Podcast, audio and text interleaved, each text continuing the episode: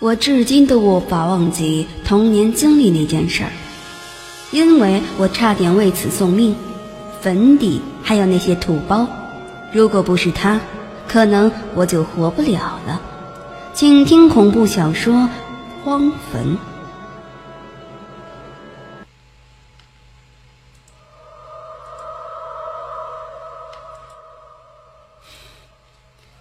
小时候，我家那时候还在农村，村子不算偏僻，却也远远的谈不上繁华。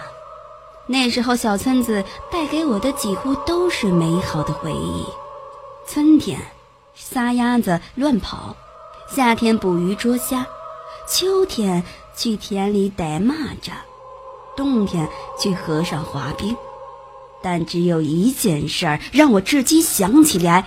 都打哆嗦，不由得感慨自己的命好。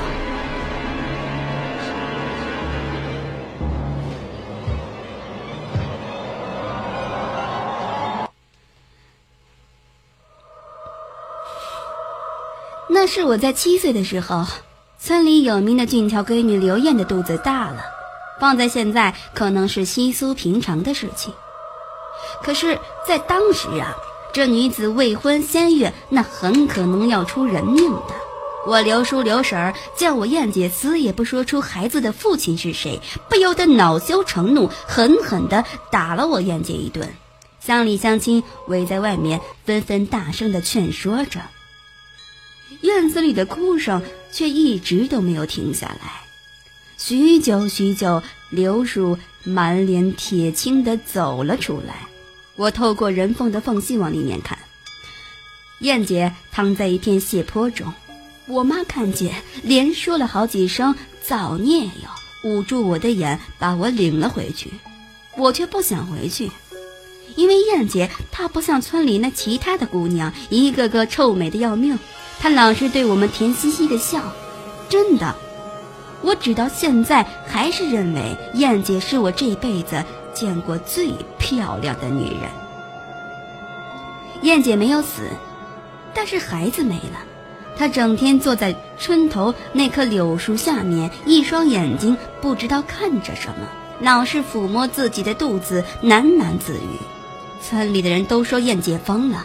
本来十里八村的小伙子为了博得燕姐的青睐，变着法儿的来找她，现在却一个人也没有。刘叔一狠心，决定把燕姐嫁给村里的懒汉狗蛋子。结婚那天，我也作为嘉宾去那里喝酒，结果我最喜欢的溜溜地瓜才吃到一半，狗蛋子就慌里慌张的跑了出来，脸色煞白的说道：“老丈人，你女儿她死了。”大家一听这话，菜也不吃了，酒也不喝了。都冲到了喜房，燕姐的胸口插着一把匕首，身子还一抽一抽的，眼看是活不成了。好好的一件喜事儿变成了丧事。刘叔嫌燕姐丢人，连坟都不给挖。后来还是村长的劝说下，好容易挖了个小坑，买了一口破棺材，就把燕姐草草的埋葬了。大家都在替燕姐不值。就这么过了几个月，夏天到了。放了假的我们像一群疯猴子，窜上窜下。这天晚上，在孩子孩子王李小胖的带领下，我们决定玩捉迷藏。约定好啊，不能去家里躲着，只能在村子外面。当时也是年纪小，呃，不懂事儿，胆子又大，没那么多忌讳。李小胖喊开始的时候，我就想到一个绝佳的去处——坟地。乡下的坟多是土堆蒸堆成的小山状，背在前面，恰好能挡住我的小个子。说干就干呀，借着月光，我很快就跑到那块坟地。月光下的坟地静悄悄的，青草丛生。我走到一块碑前，坐了下去，心里还暗暗得意：哼，这次你们说，都找不到我了。呃，说什么都找不到我。这时间慢慢过去，天上不知什么时候飘来一朵云彩，遮住半边月亮。冷风吹在我胳膊上，我忽然一阵的害怕，不想玩了，当我走到碑前的时候，却傻了眼。刚刚还一眼能看到的那条小路，现在望过去，周围却全是一个个的小坟丘，一块块墓碑遮住我的眼，哪里还能找到刚才的路啊？我不禁放声哭了起来，哭声回荡在这片土地里，显得格外的阴森。格外的阴森。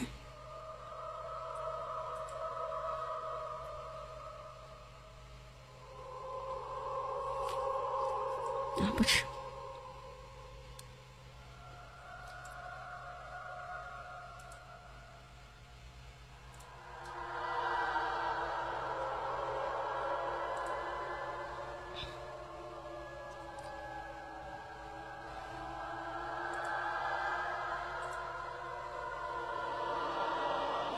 正当我哭着的时候，脑袋却狠狠的挨了一巴掌。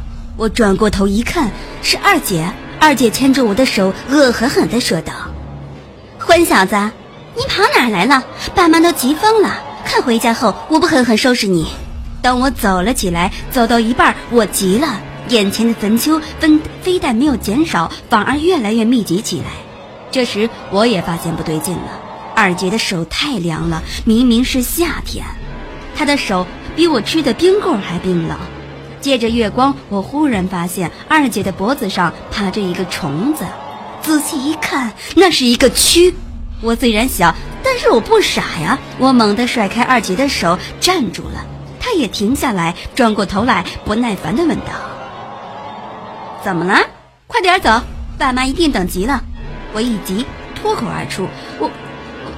我……想尿尿。”他不耐烦地摆了摆手，我便趁机走下了，走到了墓碑旁边，褪下裤子。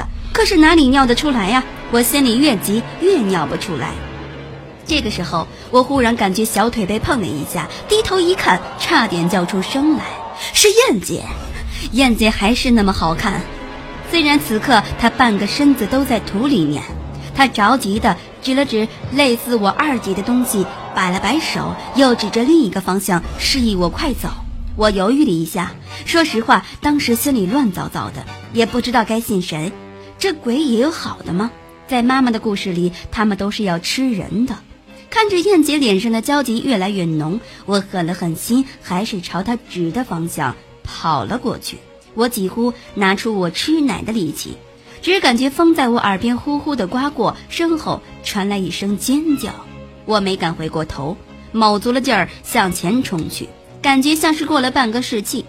等我回过神来，已经到村子门口了。不知道为什么，大家都还没有睡，各家门口的小黄灯都亮着。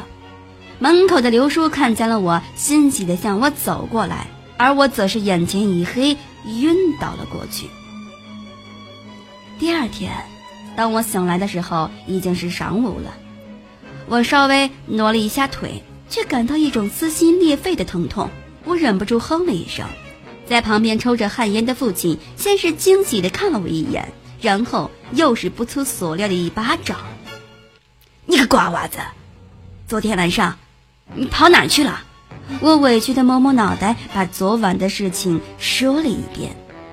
父亲的脸色越来越难看，把我拽了起来。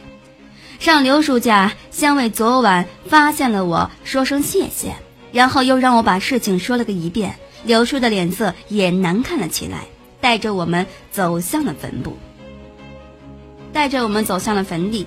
白天的坟地也不再阴森恐怖，我们几个转了好几圈，也没有发现啥不对的。父亲也放下心来，认为昨晚呢可能是我做的一个梦。我着急的分辨，发誓啊。他们两个却只是笑而不语，而在这时，我急了眼，忽的发现了一两个一个东西，我忙拉住父亲说道：“你看！”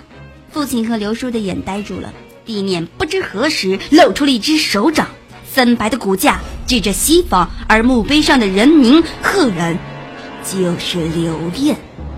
回到家，父亲请来村里的神婆给我驱邪，强迫我喝下很多符水，然后又出钱请刘叔把燕姐的坟给翻新了。不久以后，便是带着全家人离开了这座小镇。关于小的时候的记忆，我已经渐渐模糊了，但是我得唯独这件事儿，我想我一辈子都忘不了，啊，我一辈子都忘不了。